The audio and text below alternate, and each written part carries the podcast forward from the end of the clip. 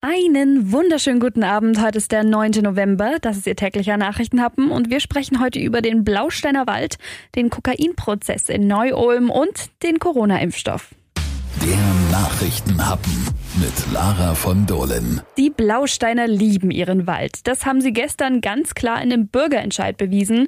Der Wald in Blaustein am Klingensteiner Hang, der bleibt stehen. Drei Viertel der Wähler haben für den Wald gestimmt und auch die Wahlbeteiligung war für einen Bürgerentscheid ziemlich hoch, nämlich bei 41,5 Prozent. Und von denen haben fast drei Viertel gesagt, der Wald bleibt stehen. Über so ein klares Ergebnis freut sich die Bürgerinitiative natürlich, die sich für den Wald eingesetzt hat. Dazu Sprecher Rudolf Michel Glöckler. Mit einem solchen Ergebnis hatten wir nicht gerechnet. Es zeigt aber, dass der Klingensteiner Hangwald ein Thema war, ein ganz Blaustein und äh, dass die Blausteiner sich solidarisch erklärt haben mit diesem Wald. Das freut uns ganz besonders. Für die Stadt war das ja ein richtiges Filetstück.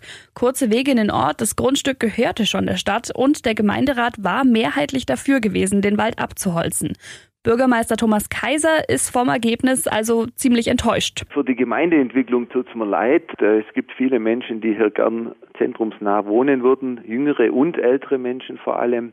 Das können wir jetzt nicht realisieren.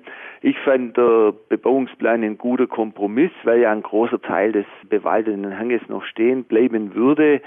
Jetzt bleiben die Bäume bestehen. Das Votum ist eindeutig. Ja.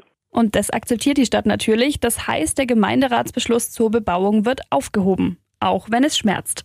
Dazu nochmal Bürgermeister Kaiser. Die Einnahmen aus dem Verkauf äh, und auch die erhöhten Zuschüsse durch die Bewohner hätten uns natürlich sehr gut getan, äh, insbesondere weil ja auch die Einnahmen unserer Kommune auch zurückgehen in Corona-Zeiten. Müssen wir uns noch mehr nach der Decke strecken finanziell.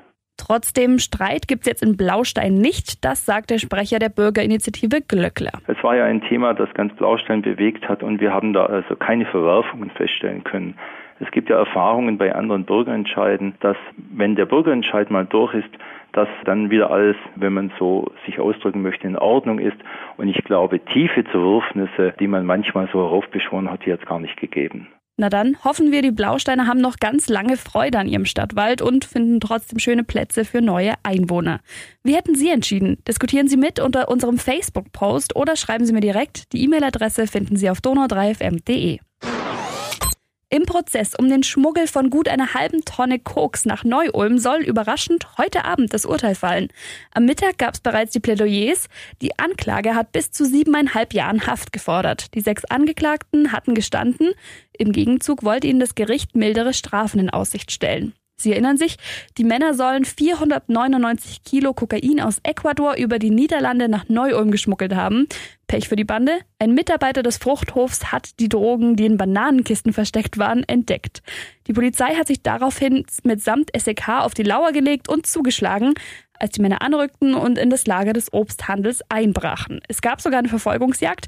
Jetzt soll das Urteil schon heute fallen. Wie es ausfällt, das erfahren Sie natürlich auf donau3fm.de und im Programm. Der Nachrichtenhappen. Top News aus aller Welt. Es scheint einen sehr großen Fortschritt in Sachen Corona-Impfstoff zu geben. Das Mainzer Unternehmen BioNTech will wohl nächste Woche eine Zulassung bei der amerikanischen Arzneimittelbehörde FDA beantragen. Das Unternehmen hat seit Mitte Januar an dem Impfstoff gearbeitet. Er soll mit mRNA funktionieren, also mit einem Boten, der dem Körper beibringt, das Virus unschädlich zu machen. Wie genau das geht, das können Sie noch mal im Nachrichtenhappen vom 30. September nachhören. Da habe ich es schon ausführlich erklärt. Über 43.000 Menschen sind testweise jetzt schon mit dem Impfstoff geimpft worden. Geimpft wird an zwei Terminen. Eine Woche nach der zweiten Impfung ist man dann geschützt. BioNTech sagte in seiner Pressemitteilung, der Impfstoff sei zu mehr als 90 Prozent effektiv gegen Covid-19. Es gebe keine ernsten Sicherheitsbedenken. Aber wie wird so eine Wirksamkeit überhaupt festgestellt? Das ging in diesem Fall so. Unter allen über 40.000 Menschen, die geimpft worden sind, entweder mit dem echten Stoff oder mit einem Placebo, gab es insgesamt 94 Covid-19-Fälle. Aber 90 Prozent von diesen Fällen sind bei den Menschen aufgetreten, die nur mit dem Placebo geimpft worden sind. Der Impfstoff würde aber dann erstmal in den USA zugelassen werden. Die Europäische Arzneimittelagentur, die bewertet den Impfstoff aber auch schon seit einigen Wochen in einem beschleunigten Verfahren. Der Deutsche Ethikrat hat sich heute auch schon dazu geäußert. Nach der Zulassung eines Corona-Impfstoffs sollen in Deutschland ältere, Menschen mit Vorerkrankungen und Mitarbeiter in Krankenhäusern und Pflegeheimen zuerst geimpft werden. Außerdem Menschen in Schlüsselstellungen in der Gesellschaft und für die öffentliche Ordnung, also Mitarbeiter von Gesundheitsämtern, Polizisten, Feuerwehrleute, Lehrer und Erzieher und so weiter.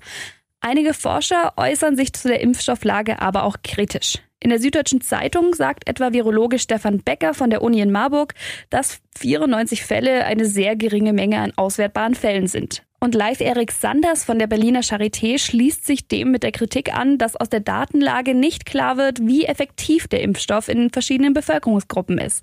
Also zum Beispiel bei Älteren. Dem schließt sich auch die Leiterin der Infektiologie an der Hamburger Uniklinik, Marilyn Addo, an. Die exakten Daten müsse man noch abwarten. Trotzdem, die Forscher sind alle vorsichtig optimistisch. Mal sehen, ob BioNTech bis nächste Woche tatsächlich den Impfstoff einreicht und wie der Weg dann weitergeht. Wir bleiben auf jeden Fall dran. Haben Sie jetzt erstmal einen schönen Feierabend? Ich wünsche Ihnen was und wir hören uns dann morgen wieder. Bis dann.